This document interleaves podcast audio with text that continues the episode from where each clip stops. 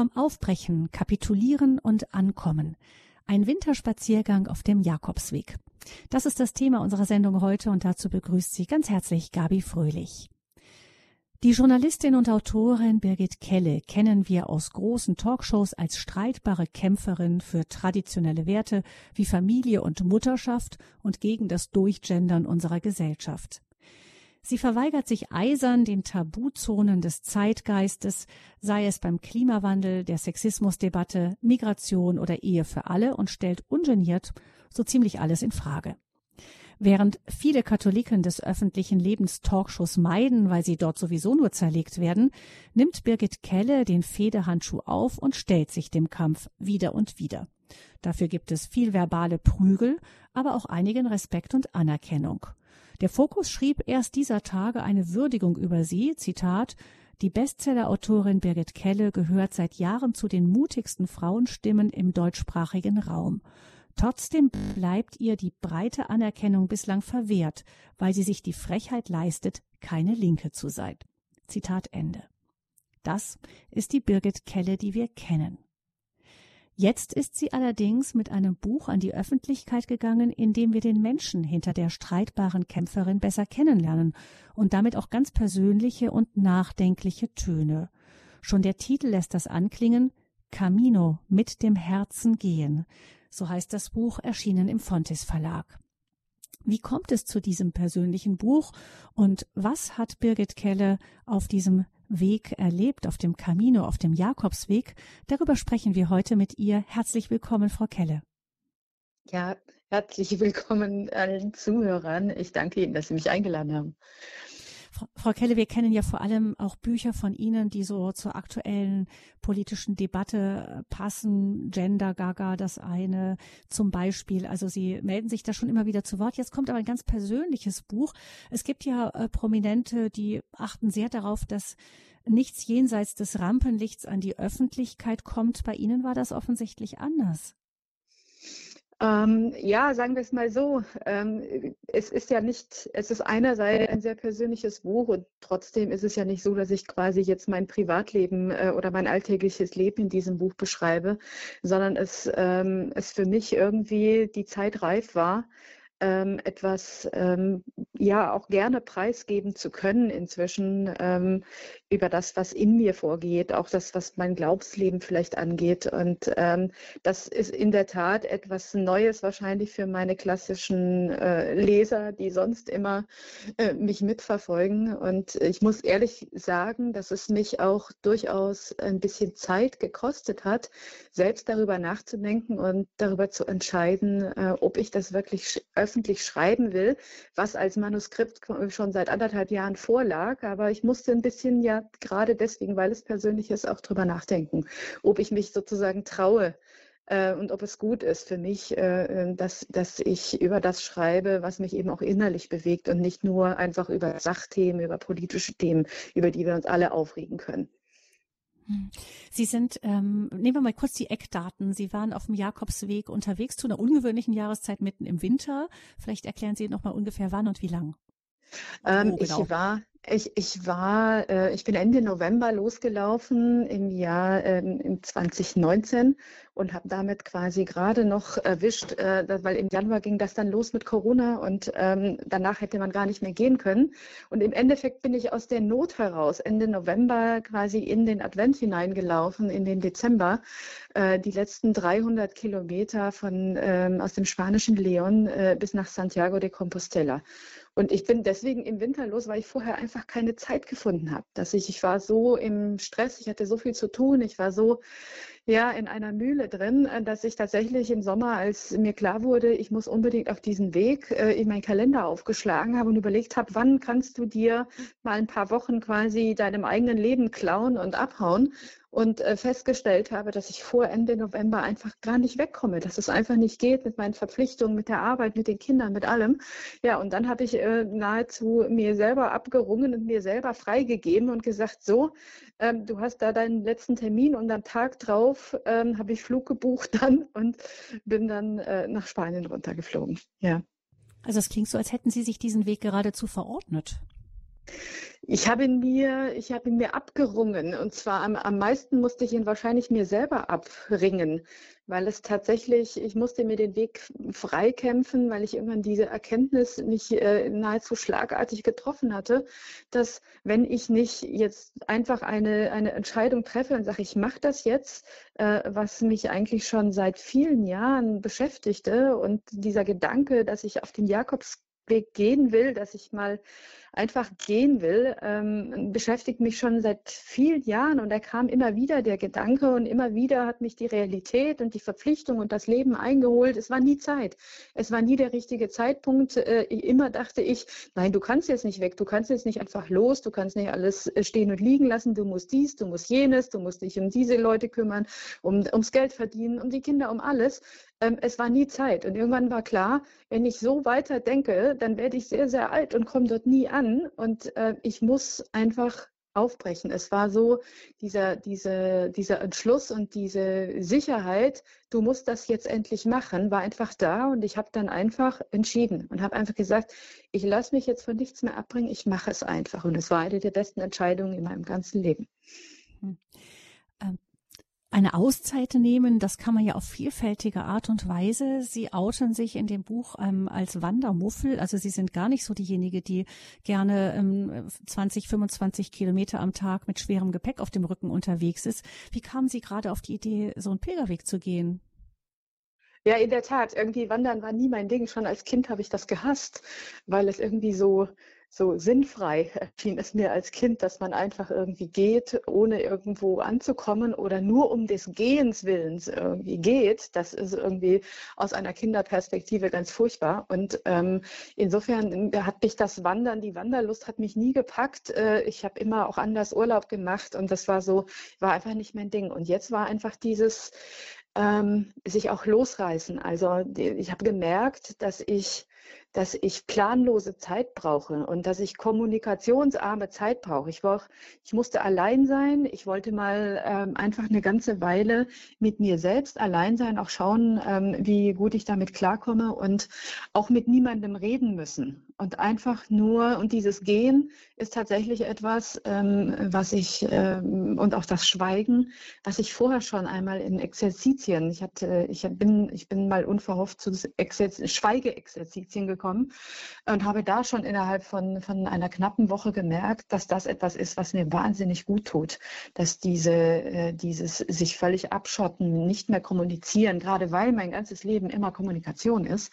Äh, ich bin ständig am Reden äh, und ständig am Kommunizieren, äh, dass das für mich eben genau diese Ruhe ist und diese Stille ist, die ich brauche, um ja, um für andere Gedanken Raum zu schaffen. Und diese Kombination mit dem Gehen hat etwas ähm, ja, es ist, als würde sich das Ganze übertragen. Also dieser, dieser Fluss, in den man kommt, in dieser routinierten Bewegung, ähm, setzt gleichzeitig irgendwie die Gedanken frei. Auch die, ähm, so wie, dein, wie der eigene Körper in Bewegung kommt, indem man einen Fuß vor den anderen setzt und einfach nicht weit, nicht aufhört, ähm, setzt es eben auch Gedanken frei, die dann plötzlich Platz bekommen, ähm, weil sie im normalen Alltag eben ihren Platz nicht finden, wo wir ständig in Hektik sind, ständig mit anderen Dingen beschäftigt sind, mit Problemen, mit anderen Menschen.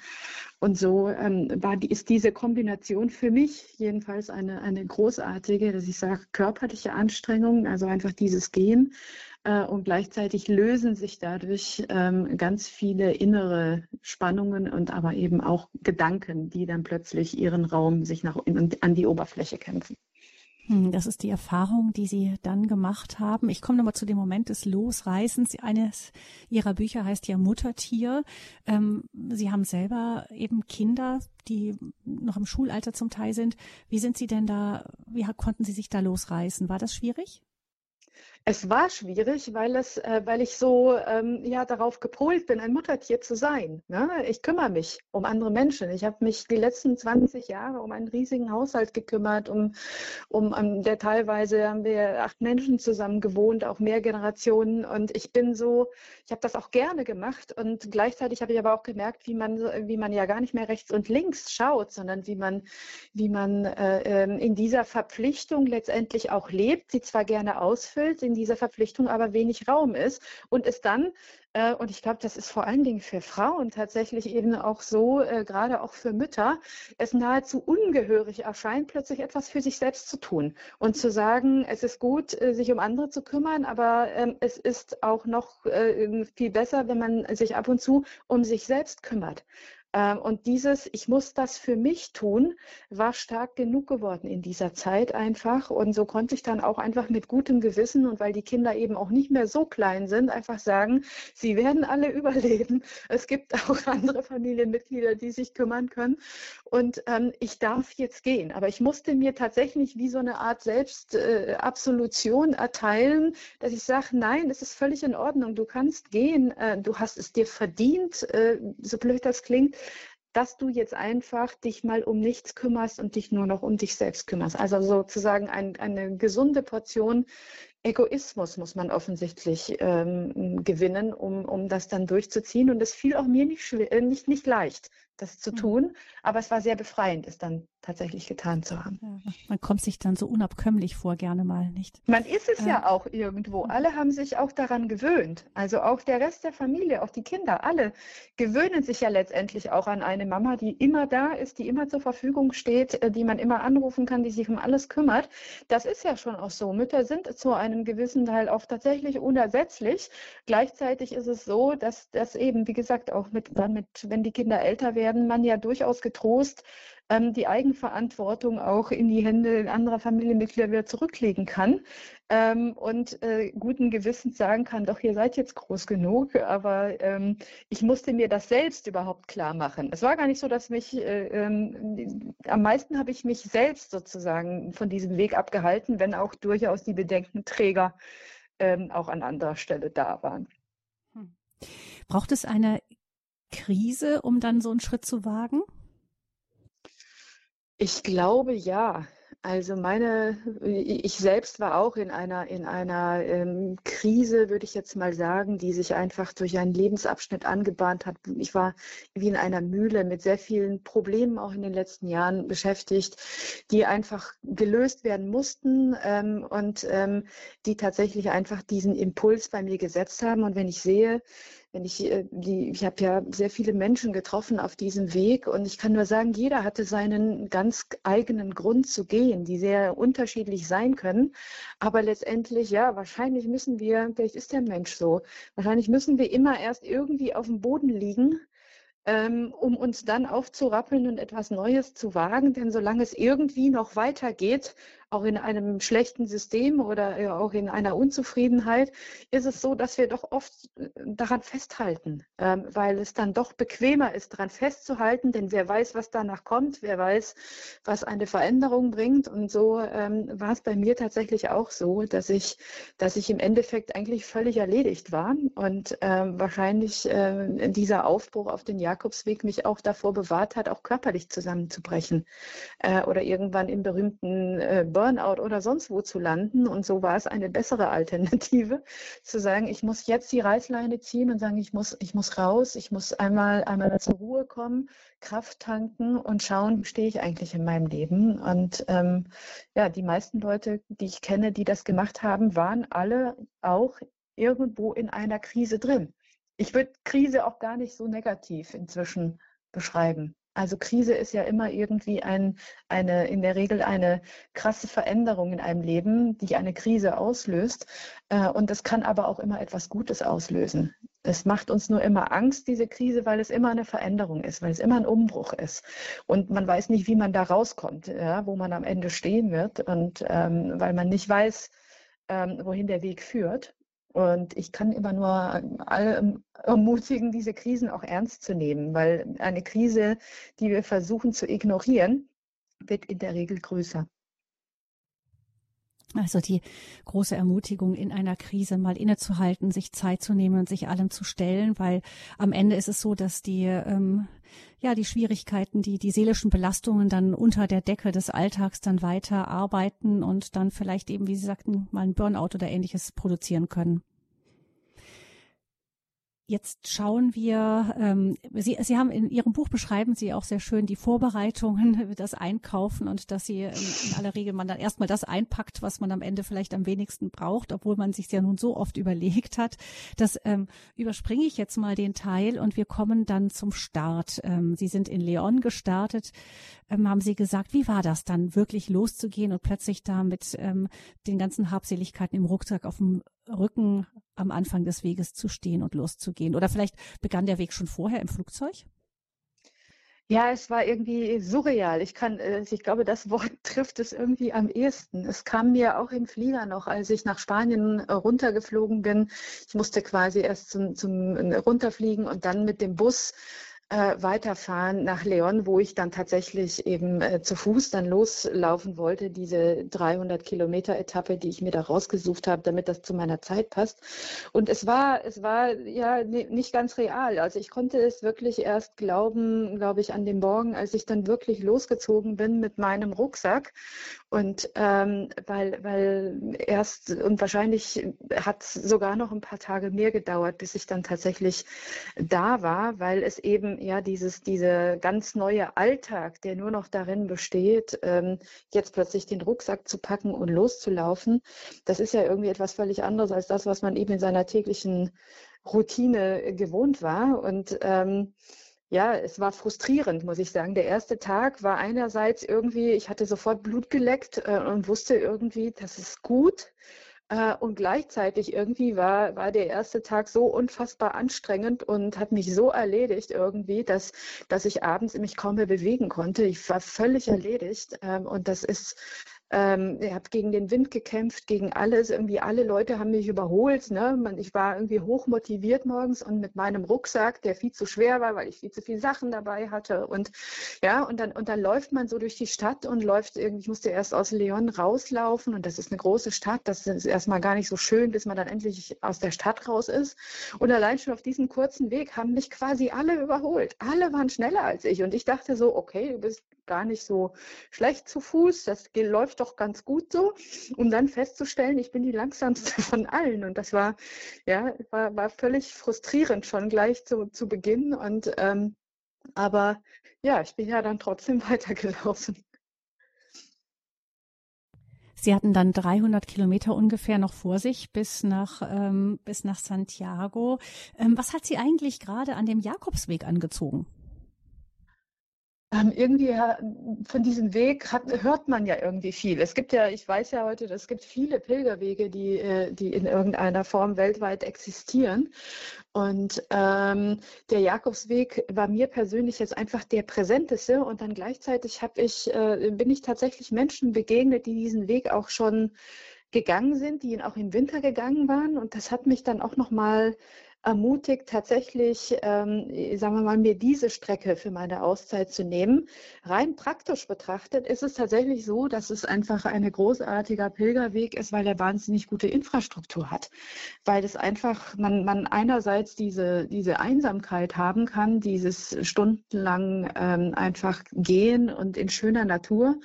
Ähm, gleichzeitig äh, findet sich dann doch ähm, äh, immer ein Ort, wo man was einkaufen kann. Es finden sich äh, die Herbergen, also äh, man muss sich keine Sorgen machen über die Frage, wo, ähm, wo schlafe ich nachts. Ähm, also zumindest im Sommer nicht. Ich bin dann im Winter schon ein bisschen auch auf Hürden gestoßen, weil im Winter dann tatsächlich ähm, einige Dinge zu haben und ich auch in, in, äh, in Herbergen gelandet bin, wo ich irgendwie völlig alleine war und mich auch gefragt habe, wo sind die anderen eigentlich alle? Und äh, wo man dann froh war, irgendwie egal, Hauptsache hier, ich bekomme dieses Bett in diesem kalten Zimmer, weil zum nächsten Ort sind es nochmal fünf Kilometer und die schaffe ich einfach nicht mehr heute.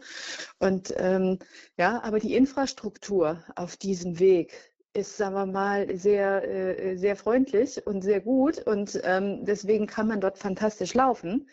Ähm, gleichzeitig könnte man theoretisch eigentlich überall hingehen. Also ich glaube, es ist jetzt gar nicht unbedingt der, der Jakobsweg nötig für das, was die Menschen eigentlich auf diesem Weg treibt. Aber dort ist es einfach, es ist, ich kann es nicht anders sagen, es ist, als würde eine ganz eigene Atmosphäre über diesen Weg liegen. Es ist einfach dieses, ich hatte auch diese Momente, wo ich, wo ich da durchgelaufen bin, äh, auf wunderschönen, ausgetretenen Wegen mit alten Steinmauern, wo einem dann so plötzlich klar wird, du meine Güte, seit seit, seit, seit Hunderten von Jahren sind hier wahrscheinlich Millionen Menschen durchgelaufen. Jeder hat seinen Rucksack hier vorbeigeschleppt. Es hat irgendwie, es atmet so unglaublich viel Geschichte und überall findet man, man findet äh, Steinkreuze, man findet so viel, man, man, man, man weiß, das ist hier ein Weg, der, der etwas Besonderes ist, der irgendwie ähm, eine, eine, eine ganz, ganz ähm, eigene, vielleicht auch Heilkraft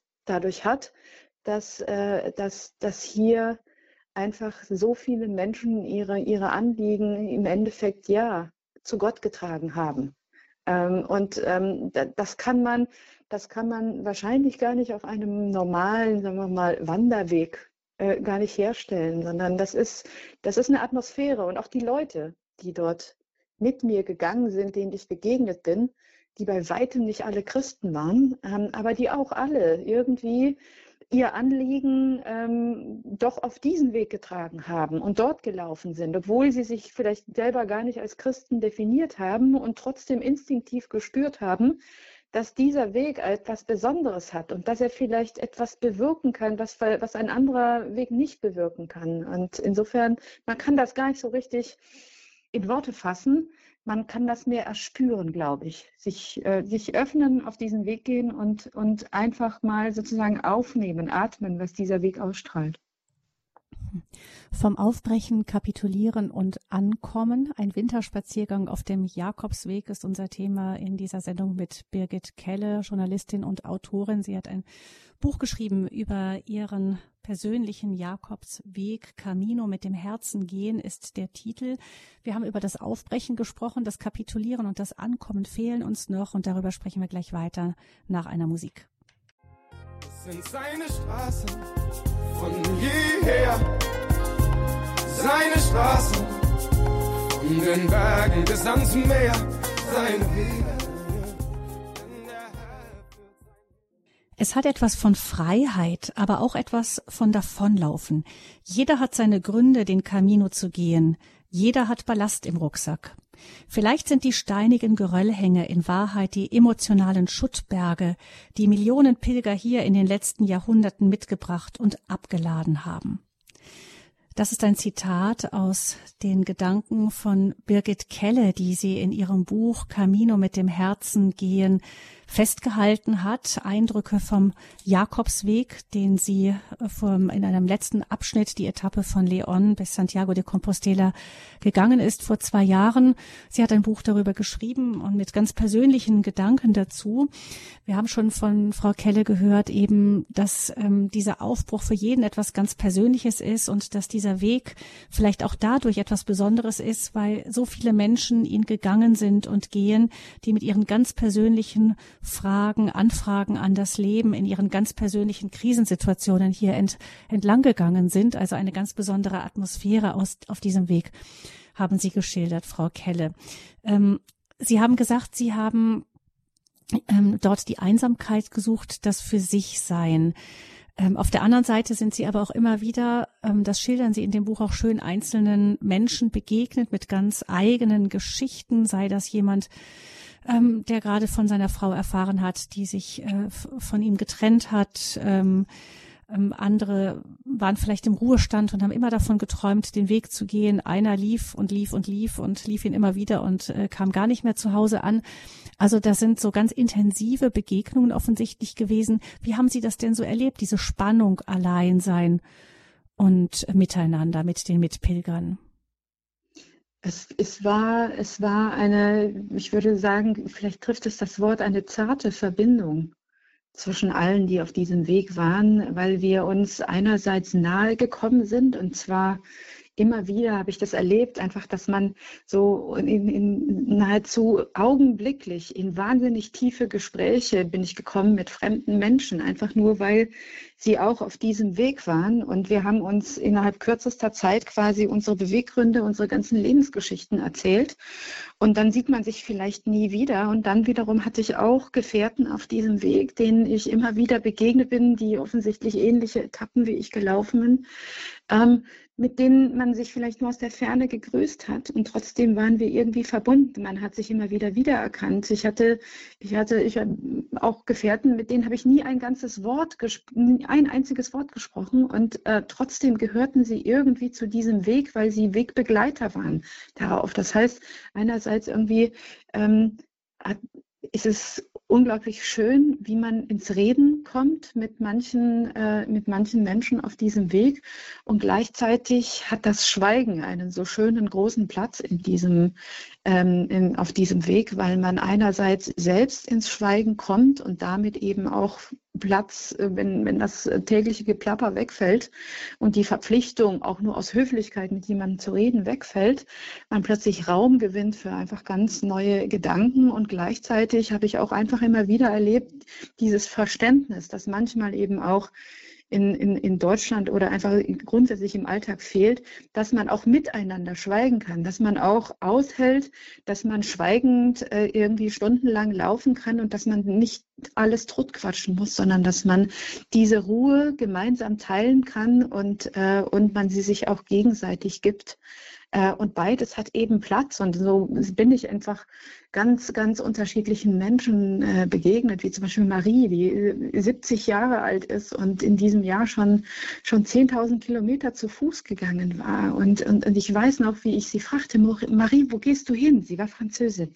Und ich sagte, Marie, wo gehst du hin? Und sie, ähm, und sie, sie gab mir gar keine Antwort darauf. Ich hatte ihr ich hab, das war einfach die falsche Frage, die ich gestellt hatte. Marie ging nicht irgendwo hin, sondern Marie ging. Marie ging einfach weiter. Ähm, Marie ging nicht nach Hause. Ich, gleichzeitig habe ich auch eine, eine, eine, junge Frau, mit der ich, wir waren die, der, der Club der Fußlahmen, wir mussten beide eine Busetappe nehmen, weil wir nicht mehr laufen konnten. Und äh, sie, äh, sie war aus Tai, ähm, Taiwan, glaube ich, war das. Und sie ähm, sie, sie ging schon seit Jahren. Die ist schon die ganze Mongolei durchgelaufen und sie sagte, sie will nie wieder nach Hause gehen. Eine, eine hübsche junge Frau, Krankenschwester, die sagt, sie will nie wieder nach Hause, die einfach weitergeht. Und jetzt lief sie gerade durch Europa. Ich weiß nicht, wo sie jetzt ist. Ähm, und ähm, so gab es Leute, die sozusagen sich auch genau wie ich einerseits zwei Wochen abgerungen hatten und andere, die schon seit Monaten und andere, die seit Jahren schon einfach weitergingen und irgendwo auch dem Ankommen davongelaufen sind, die nicht ankommen wollten. Und diese, diese, diese besondere Mischung der Leute, aber auch dieses gegenseitige Verstehen war einfach sehr, sehr angenehm und auch sehr heilsam, weil man einfach nichts muss. Ne? Man muss mit niemandem reden auf diesem Weg, wenn man nicht will. Ähm, aber man kann. Wenn man Gesellschaft will und wenn man Gesellschaft sucht, dann findet man sie. Hm. Ähm, in Deutschland, vor allem wenn Sie beruflich unterwegs sind, dann sind Sie jemand, man kennt Birgit Kelle, man weiß, was sie denkt, was sie sagt, so ungefähr jedenfalls. Ähm, war das dann für Sie eine Erleichterung, auch so in, in diese Anonymität abzutauchen, auch des Internationalen? Sie schreiben ja hier, was die anderen wohl über mich denken. Es ist mir sowas von egal. Niemand muss hier jemand sein. Keiner muss etwas darstellen. Ja, es ist, es ist wahnsinnig erleichternd, äh, irgendwie abzutauchen und ähm, ja, wie soll ich sagen, auch nicht beobachtet zu sein. Ne? Das ist tatsächlich so, wenn man ein, ähm, wenn man ein bisschen einen Bekanntheitsgrad hat, äh, dann muss man ja auch, wenn man, äh, egal ob man im Supermarkt oder in der Bahn, ich werde immer wieder teilweise äh, erkannt, wenn ich auf Reisen bin, dass mich Menschen ansprechen äh, so nach dem Motto, Sie sind doch die Birgit Kelle, oder? Und so. Und dann denke ich so, oh, okay, die Leute erkennen mich. Ähm, das heißt, ähm, in, gewisser Weise sozusagen muss ich immer damit rechnen, ähm, dass ich nicht einfach nur als Privatmensch unterwegs bin und tun und lassen kann, was ich will, sondern dass ich beobachtet bin. Und dort ist es tatsächlich einfach so, niemand kannte mich dort und das war unglaublich gut, zumal es mir ja auch streckenweise einfach auch nicht wirklich gut ging. Also ich ja, so wie die, die Berge und Täler sich in den Bergen von Leon äh, auftaten, auch meine, meine emotionale Lage sich ungefähr ähnlich gestaltete. Das heißt, ich hatte einfach Tage, wo es mir wirklich schlecht ging äh, und wo ich irgendwie ähm, den halben Tag einfach meine Tränen flossen, während ich lief äh, oder äh, ich auch einfach eine ganze Menge Wut gemerkt habe, dass ich die dabei habe, äh, wütend bin auf Dinge, die ich getan habe oder die andere getan haben, wütend auf Gott gewesen, rumgeschimpft habe. Und ähm, es war einfach ähm, unglaublich gut für mich, dass ich dort einfach sein kann, wie ich bin, ohne dass das irgendjemand interessiert oder dass irgendjemand denkt, oh mein Gott, was macht denn die Frau Kelle da? Ja, sondern ich bin einfach nur ein Mensch, der dort läuft. Ja, ein Mensch unter vielen ähm, und äh, niemanden interessiert es im guten Sinne. Ähm, interessiert hat das schon teilweise Leute. Ich habe erlebt, dass mich andere ansprachen nach dem Motto, ist alles gut mit dir? Ne? Und, ähm, oder ne, willst du reden oder sonst was? Und, und das dann ausreicht, dass ich sage, ja, ist schon alles gut, geh ruhig weiter. Ich muss hier nur ein bisschen vor mich hinschimpfen. Ja, und das dann alle sofort verstehen und einen in Ruhe lassen, weil es einfach nur dieser Camino-Schmerz ist, den wir alle irgendwie, den, den es einfach auch nach oben spült in diesem, auf diesem Weg, in dieser Einsamkeit mit sich selbst, dass man, dass es dann auch mal ans Eingemachte geht. Und es ist sehr, sehr angenehm und sehr befreiend, dass man dort einfach sagen kann, ich kann auch meinen Gefühlen freien Lauf lassen, weil hier sieht mich keiner, hier hört mich keiner, ja, außer vielleicht der liebe Gott oben, äh, hoffentlich manchmal. Aber ansonsten ähm, ist es allen um mich herum völlig egal, was ich tue und ob ich überhaupt was tue oder überhaupt was sage. Und das ist toll. Sie haben gesagt, dass Sie teilweise mit Gott geschimpft haben oder dass Sie sag, sagten, Sie hoffen doch, dass er sie gehört hat. Hatten Sie denn den Eindruck, also Sie haben sich an Gott gewandt, auch auf dem Weg. Hatten Sie den Eindruck denn auch, dass er sich auch an Sie wendet? Ja, ja, also eine, beides, beides ja.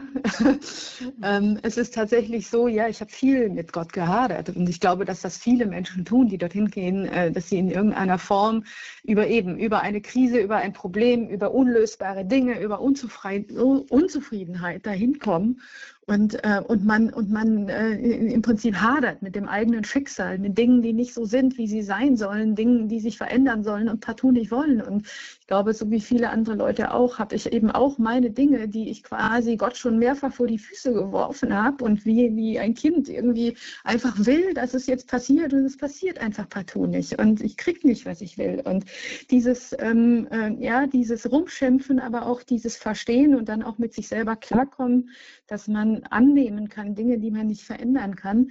Dafür war, war unglaublich viel Platz auf diesem Weg und ich hatte ich hatte tatsächlich, ähm, wie soll ich sagen, ich, hab, ich hatte vor ein paar Jahren einen, einen ähm, hatte mich so ein Moment einfach mal erwischt, wo ich begriffen habe, ähm, plötzlich tatsächlich, wie Gott mit mir spricht. Also wie seine ganz eigene Art ist, mit mir zu kommunizieren.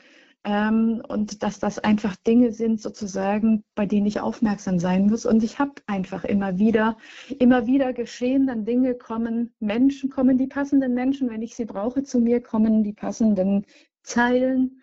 Manchmal sind das Textzeilen, die ich einfach gerade brauche und die genau dann kommen und wo ich einfach dann denke so, ja, das ist kein Zufall, sondern es ist genau, es ist auch, äh, es, es, es sind auch immer Kommunikationsmittel, die mir liegen. Also es ist, als würde Gott genau die Dinge oder die Wege suchen, sich mitzuteilen, die für mich passen und die wahrscheinlich aber bei jedem Menschen ganz anders sind. Deswegen kann man das auch so schwer erklären. Ja, ich glaube, jeder Mensch hat so seinen eigenen Zugang oder wenn er ihn mal gefunden hat und, und begriffen hat. Ich habe 20 Jahre gebraucht. Also dieser, dieser Moment, den, den ich damals hatte, wo ich plötzlich, wo es mir quasi wirklich sprichwörtlich wie Schuppen von den Augen fiel, ähm, da hatte ich plötzlich diese Erkenntnis und dann fielen mir Dinge ein, die wirklich runterratterten wie ein Film, wo ich dachte so, du liebe Güte, schon seit 20 Jahren versucht Gott immer wieder durchaus dir etwas mitzuteilen, dir Dinge mitzuteilen und ich habe einfach nicht zugehört. Ich habe einfach nicht zugehört, weil ich gar nicht begriffen hatte, die Art und Weise, wie möglicherweise Dinge, Erkenntnisse zu mir kommen. Und seit ich begriffen habe, irgendwie, sagen wir mal, wie worauf ich achten muss, weil es mir entspricht. Seither verstehe ich manche Dinge und manchmal, ich bekomme nicht immer, was ich will. Das ist leider nach wie vor so. Aber, aber es ist, ähm, ich habe das Gefühl sozusagen, dass ich gehört werde. tatsächlich, dass, dass ich ähm, eine Kommunikation gefunden habe, auch wie ich mich mitteile und dass ich vielleicht gerade deswegen, weil ich auch offener geworden bin, einfach, ja, sagen wir mal, meine, meine Kommunikation hin zu Jesus zu öffnen, dass ich dadurch eben plötzlich auch etwas zurückbekomme. Das Wort Kapitulation scheint Ihnen wichtig zu sein. Sie haben ja so Momente der Kapitulation auf dem Jakobsweg gehabt. Und normalerweise ist das etwas, was wir ja gerne vermeiden wollen. Warum halten Sie das dennoch für bedeutsam, diesen Moment? Ja, ich wollte das auch vermeiden, muss ich da ganz ehrlich sagen. Es ist tatsächlich so, dass Kapitulation eigentlich etwas ist, was in meinem Leben ich mir selber nicht gönne ähm, oder auch bislang, bislang eigentlich nicht gegönnt habe. Ähm, aufgeben äh, entspricht einfach nicht meinem Naturell. Ja, ähm, das, ähm, das spiegelt sich in meinen Texten wieder, in dem, was ich sage und so weiter. Also das ist schon, habe ich gemerkt, ist ein Teil von mir. Und ich glaube, das sind wiederum aber auch, im, das ist eine Frage des Charakters und des Naturells, auch wie Menschen sind. Ähm, ich bin niemand, der aufgibt. Äh, ich bin jemand, der immer, der immer weiter macht und der, äh, der, der nicht so schlecht, äh, nicht so einfach zu schlagen ist.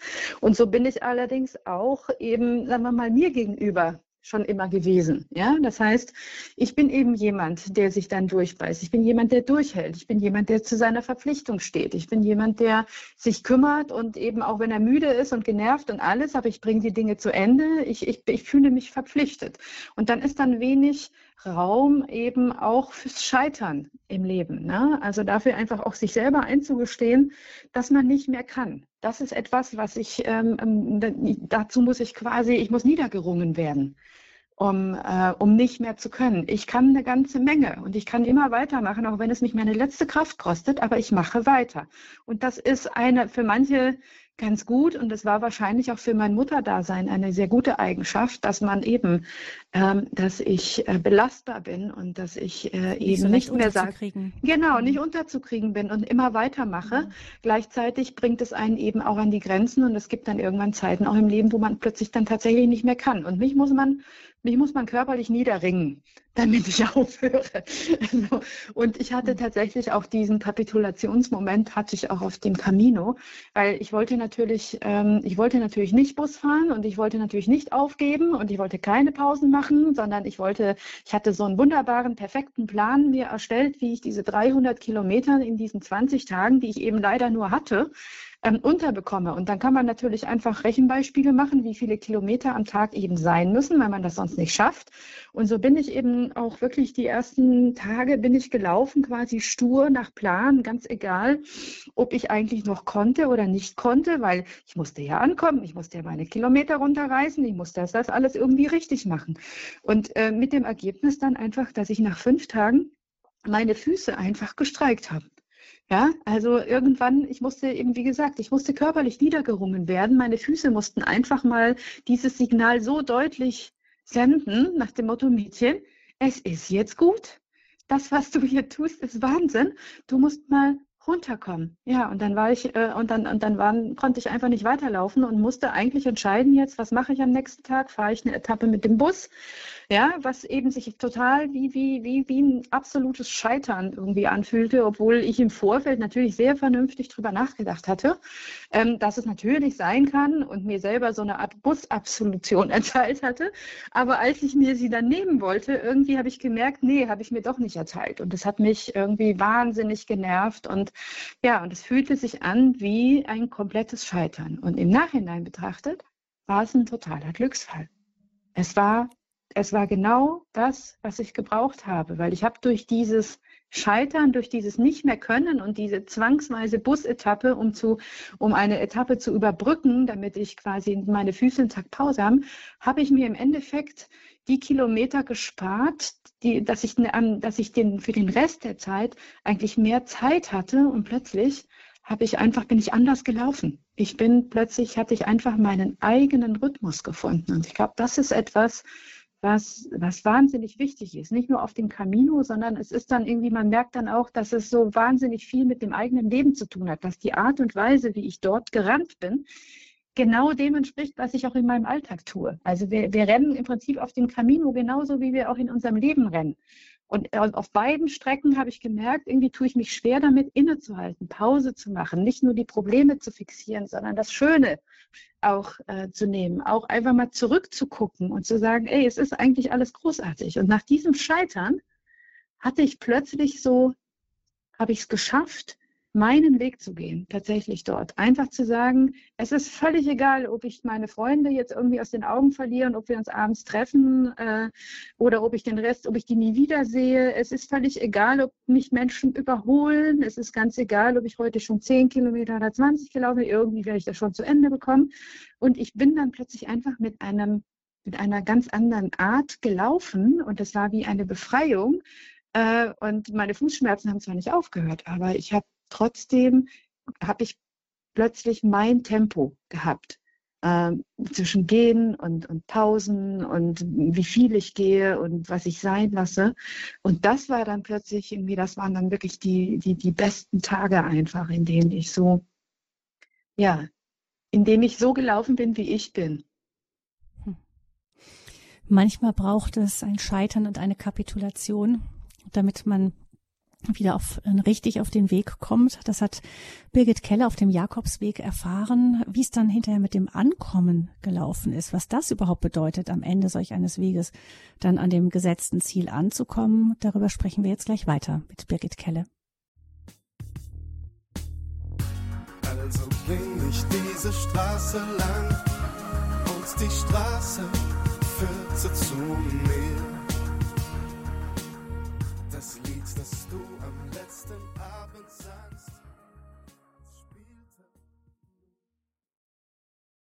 Die Bestsellerautorin Birgit Keller ist bekannt äh, für Themen aus dem gesellschaftspolitischen Kontext wie das Thema Gendern oder Familie, Mutterschaft. Sie hat jetzt ein neues Buch geschrieben über ihren, ihre Erfahrungen vom Jakobsweg, ein persönliches Buch. Und wir sprechen darüber hier in dieser Sendung mit ihr vom Aufbrechen, Kapitulieren und Ankommen. Das sind so die Etappen, die wir mit Birgit Kelle durchgehen von ihrem Jakobsweg. Und da fehlt jetzt am Ende doch das Ankommen. Sie haben schon angedeutet, äh, Frau Kelle, es gibt äh, Menschen auf dem Jakobsweg, die im Grunde niemals ankommen wollen. Die gehen und gehen und gehen immer weiter, sei es auf dem Jakobsweg hin äh, immer wieder oder eben quer durch die Welt, wie Sie von einer Mitpilgerin das erlebt haben. Ähm, Sie selber sagen auch, dass das Ankommen erst äh, vielleicht sogar plötzlich, Sie haben schreiben es so, das Ankommen ist plötzlich keine Verheißung mehr, sondern eine Bedrohung, das Ende eines Weges. Klar kann man sich vorstellen, wenn man diesen Weg so lieb gewinnt, dann ist das Ankommen plötzlich nicht mehr das, dass man jubiliert, sondern ja, was bedeutet es dann? Was hat es für Sie bedeutet? Es ist so, ich musste mich sozusagen mit dem, mit dem Ankommen erstmal anfreunden, weil es ist, es ist irgendwie wirklich nahezu paradox. Man geht ja los mit einem klar erklärten Ziel. Auch ich bin ja quasi mit einem klar erklärten Ziel losgelaufen, diese 300 Kilometer, die genaue Wegstrecke und das große Finale soll dann sein, dass man auf dem auf diesem Platz äh, in Santiago de Compostela vor der Kathedrale ankommt. Und das ist quasi das erklärte Ziel von Millionen Pilgern, die diesen Weg gehen. Das heißt, einerseits hat man eben diese Verheißung vor Augen, auch dieses, dieses Ich will das schaffen. Und wenn man das dann geschafft hat, ist das ja auch irgendwie eine großartige Leistung. Ich hätte selber nicht gedacht, dass ich es schaffe, 300 Kilometer am Stück einfach mal zu gehen. Ja, das heißt, es ist ja auch eine, eine körperliche Leistung, die man da bringt und auch eine mentale. Und irgendwo ist es erstmal, wenn man losläuft, ist das quasi eine große Hürde, die man vor sich hat. Und wenn man dann angekommen ist, hat man das geschafft. Es ist Zieleinlauf, wie in einem Marathon oder so, ne? dass man sagt, einerseits ja, wow, ich habe es geschafft. Und dann war allerdings tatsächlich so, ähm, dass ich gemerkt habe schon, dass der letzte Tag, also ich war, es war die letzte Tagesetappe äh, und äh, ich sollte dann quasi nach, ähm, am Nachmittag planmäßig wäre ich in Santiago angekommen, bin ich dann auch. Und ich habe den ganzen Tag gemerkt, dass ich quasi Umwege gehe, dass ich Pausen mache, dass ich, dass ich gar nicht ankommen will, ja, weil es so, es war wie eine Bedrohung, äh, die, die plötzlich über mir hing und später habe ich, mit, als ich mich mit anderen unterhalten habe, habe ich festgestellt, ja, es geht nicht nur mir so, sondern es, ist, es ging vielen so, weil auch ja dieses freie Leben ein Ende hat. Wir kommen dann alle dort an und es ist klar, jetzt musst du in dein Echtleben zurück. Ähm, es ist jetzt ein Ende auch, es ist ein Abschluss und du kannst, man hat diesen Weg dann lieb gewonnen, man hat diese Routine auch lieb gewonnen, diese Freiheit, diese Ruhe, dieses eben mal völlig raus zu sein. Und es ist klar, in dem Moment, wo man diesen Weg geschafft hat und in Santiago ankommt, ist das vorbei. Und jetzt muss man sich wieder mit der realen Welt auseinandersetzen. Es hat einfach ähm, ich hatte Tage, da konnte ich sozusagen mein Echtleben und alles, was mich nervt und alle Probleme und alles, ich konnte es einfach hinter mir lassen. Ich konnte es weglassen. Ähm, ich habe einen, ein, einer meiner Gefährten ähm, erzählte mir zum Beispiel einfach nur, und da vielleicht damit die Leute begreifen, was ich meine. Ähm, der erzählte mir an einem Tag irgendwie, dass er heute, wir saßen abends zusammen irgendwie und, und äh, salbten unsere Füße. Und dann erzählte mir, dass er heute seine Tochter vergessen hätte. Er sagt, stell dir vor, sagt er, ich habe heute, ich hatte, ich habe vergessen, dass ich eine Familie und dass ich eine Tochter habe. Und ich war total erschrocken und er zeigte mir dann ein, ein Video von seiner irgendwie äh, vierjährigen Zaubermaus, irgendwie, die, wo, wo Mama hat ein Video geschickt übers Handy. Und er sagte, stell, ich habe meine, ich habe ich hab die letzten zwei Tage alles vergessen. Es war einfach alles weg. Und als dieses Video von zu Hause kam, hat er sich selber kurz erschrocken, dass er merkte so, oh mein Gott, ja stimmt, ich habe ja eine Familie zu Hause, ich habe eine Tochter und die warten auf mich. Also er war sozusagen, hatte so völlig losgelassen das Echtleben. Und das ist tatsächlich etwas, was, sagen wir mal, bis zu einem gewissen Grad wahrscheinlich alle erleben, die sich auf diesen Weg machen. Und was auch die, richtig ist, man kann dort nur ankommen, wenn man auch loslässt, was man hier in seinem Alltag hat. Und gleichzeitig muss man dann die Gegenbewegung wieder schaffen, dass man zurück in den Alltag geht. Und das ist etwas, ähm, was, was ich auch als sehr schwer empfunden habe. Und erstmal eben nicht als Verheißung, sich also wieder nach Hause zu fahren, sich, sich den nach wie vor ungelösten Problemen dann zu stellen und zu sagen, ich mache weiter in meinem Alltag. Es ist viel verlockender, das zu tun, äh, äh, was, was eben vielleicht Hühn aus Taiwan macht. Zu sagen, ähm, ich gehe nicht mehr nach Hause. Ich gehe einfach immer weiter. Ich will gar nicht mehr wieder nach Hause. Ich will mich damit nicht mehr auseinandersetzen. Ich hau dann einfach ab. Es, man versteht auf diesem Weg, warum das so verlockend ist, einfach alles hinzuschmeißen und wegzulegen. Und wenn man ankommt, muss man sich seinem eigenen Leben wieder stellen, in der Realität, mit den harten, also es ist ein harter Aufprall auch die der, der einen da erwischt. Hm? Mir fällt da eine biblische Parallele ein, der Berg Tabor. Da ist es ja auch nicht einfach für die Jünger. Jesus sagt ihnen auch, jetzt geht's hier wieder runter. Keine Zelte hier oben. Ja, ja, es ist so, ne, diese Euphorie, gerade auch die Euphorie, sagen wir mal, der letzten Woche, wo es mir wirklich bombig ging und wo ich einfach wirklich jeden Tag äh, mehr oder weniger trotz Fußschmerzen, es war alles egal, alles war einfach schön, es war einfach alles schön, ja, und dann plötzlich irgendwie droht droht dieses Echtleben wieder, wo man einfach sagt, so, ja, es ist gut, es ist gut, dass du hier warst, es ist gut, dass du all den Dingen Raum gegeben hast, ähm, die ihren Raum schon lange gebraucht haben.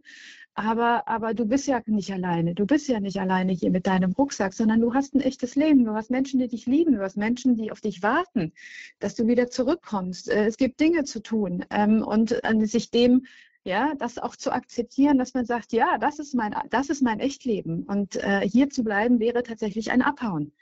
Ähm, und ähm, insofern ähm, ne, ist, ist es sozusagen der Realismus wahrscheinlich, der wieder, der wieder zurückkehrt. Und so habe ich irgendwie der erste Tag in Santiago irgendwie war, war, ich war völlig gefrustet. Ich war, ich war nicht gut drauf. Ich habe ich hab 24 Stunden gebraucht, ähm, um, ja, um, um anzukommen. Und dann auch die Freude sozusagen kam erst am zweiten Tag.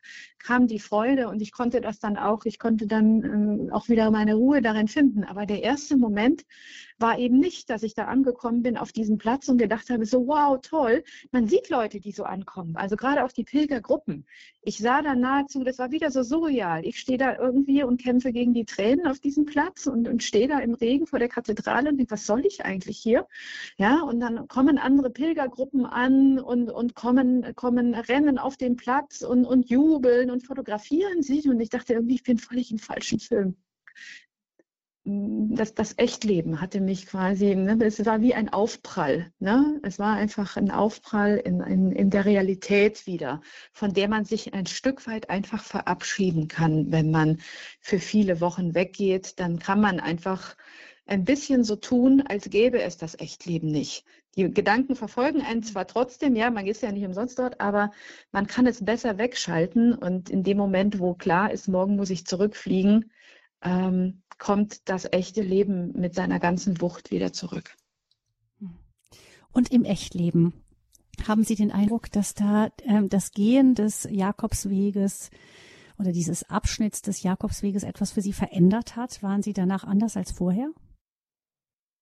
Ja, ich glaube schon, dass dieser Weg mich äh, verändert hat. Genauso wie er mich gerufen hat, damit ich endlich komme, hat er mich, hat er seine Spuren, glaube ich, wirklich tief in mein Leben hineingeschrieben, weil ich ähm, bis heute eben, äh, selbst wenn ich, wenn ich selber nachlese, auch ähm, was ich alles geschrieben habe, irgendwie auch in mein Tagebuch über diesen Weg, ähm, es mich bis heute berührt, weil ich weiß, es war sozusagen so fundamental, es war existenziell. Äh, und äh, ich würde sagen, dass ich vor allen Dingen auch einfach mitgenommen habe, mit mir milder zu sein insgesamt. Also eben sozusagen die, die, ähm, die Anforderungen an mich selbst immer wieder auch nochmal runterschrauben zu können und sagen können, ja, du hast genug gemacht, ja, ähm, du, du, das, das war in Ordnung, du musst nicht mehr leisten. Also ich selbst von mir Leistungsdruck runtergenommen habe und ich gleichzeitig eben auch für mich gelernt habe und das versuche auch tatsächlich im Alltag nicht zu verlieren dass ich einerseits äh, viel eher die, die Schönheit und die Freude des Lebens ähm, in Augenschein nehmen kann und mich an dem freuen kann, was gut ist. Ähm, und gleichzeitig ich aber auch mir weiß inzwischen viel besser, wann es für mich wieder Zeit ist, mal kurz zu gehen. Ähm, ja, nicht wieder drei Wochen oder länger, ähm, aber zumindest zu sagen, ich, ich spüre jetzt viel besser, wenn ich äh, drohe, in eine Mühle hineinzugeraten, wo ich merke, ich brauche jetzt eine Pause, ich muss mich zurückziehen.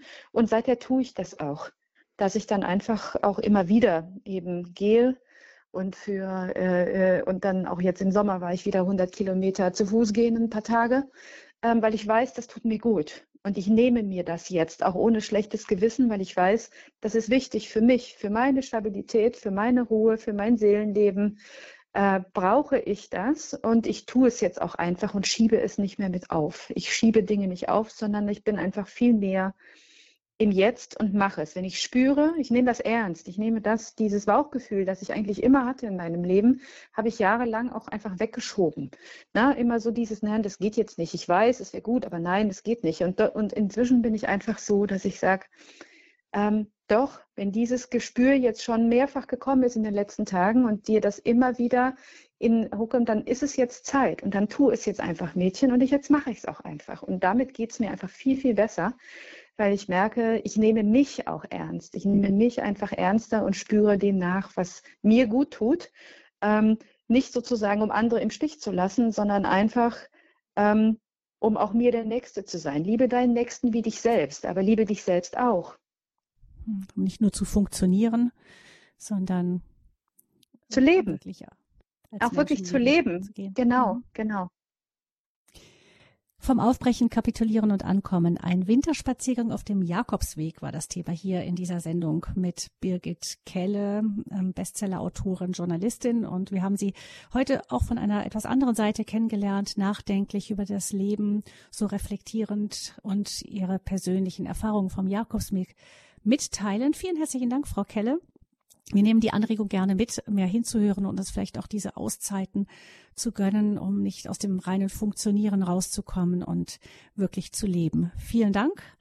Ähm, wenn Sie, liebe Hörerinnen und Hörer, sich für das Buch interessieren, das gibt es im Fontes Verlag. Camino mit dem Herzen gehen ist das Thema, vielleicht auch ein schönes Geschenk mit vielen Bildern auch dabei und also einfach schön von der Gestaltung. Ähm, können Sie sich überlegen, Sie können ja auch im Internet schauen unter horeb.org im Programm von Radio Horeb unter der Sendung von heute finden Sie dann im Infofeld auch die ganzen Angaben zu dem Buch.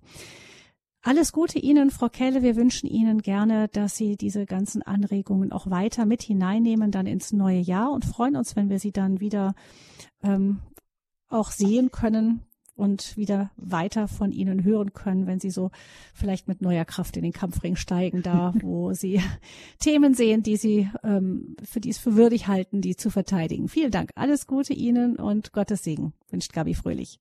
Ich danke Ihnen auch.